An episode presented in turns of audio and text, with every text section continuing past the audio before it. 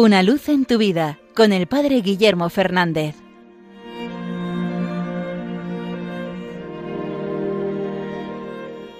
Saludos hermanos de Radio María.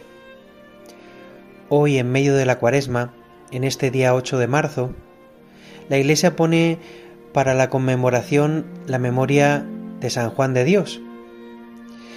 Y a la vez, en nuestro mundo secular, hoy es un día dedicado a la mujer antiguamente el Día de la Mujer Trabajadora, hoy se ha convertido en un día de reivindicación política.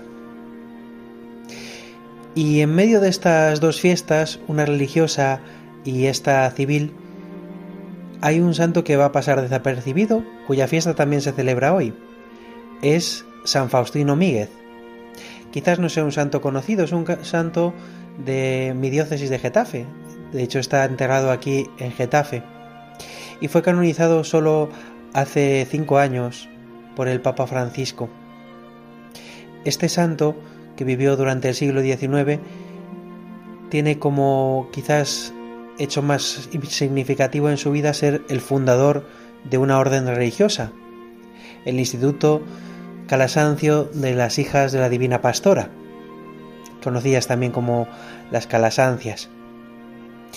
Y tiene una vida realmente interesantísima, pero quizás hay dos cosas que llaman tremendamente la atención.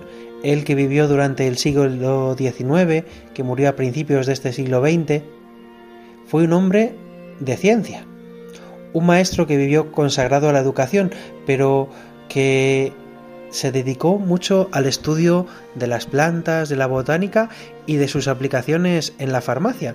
De hecho, hay medicamentos que él creó con una mezcla de plantas y de principios que se vendían hasta hace muy poco tiempo para ayudar a las personas.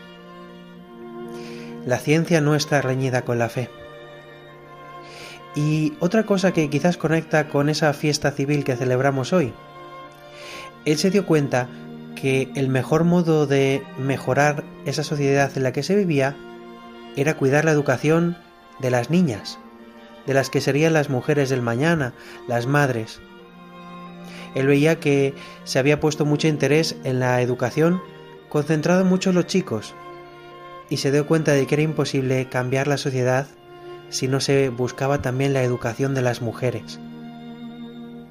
Hoy quizás se reivindica mucho desde cierto sector político los derechos de las mujeres, pero ya los santos han visto la necesidad de que para llegar, hacer llegar el Evangelio, hay que transformar primero el corazón y la mente de las personas. Este santo vio la necesidad de que también las mujeres se formaran humana y cristianamente. Y por eso creó ese instituto, las Calasancias, vemos como los santos van muy por delante quizás de las reivindicaciones políticas que a veces detrás tienen otras motivaciones.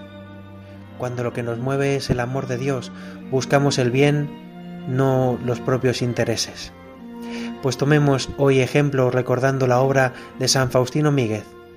Nuestra fe nos lleva a amar más el mundo, amar a todos los hombres y buscar la promoción sin dejar a nadie de lado.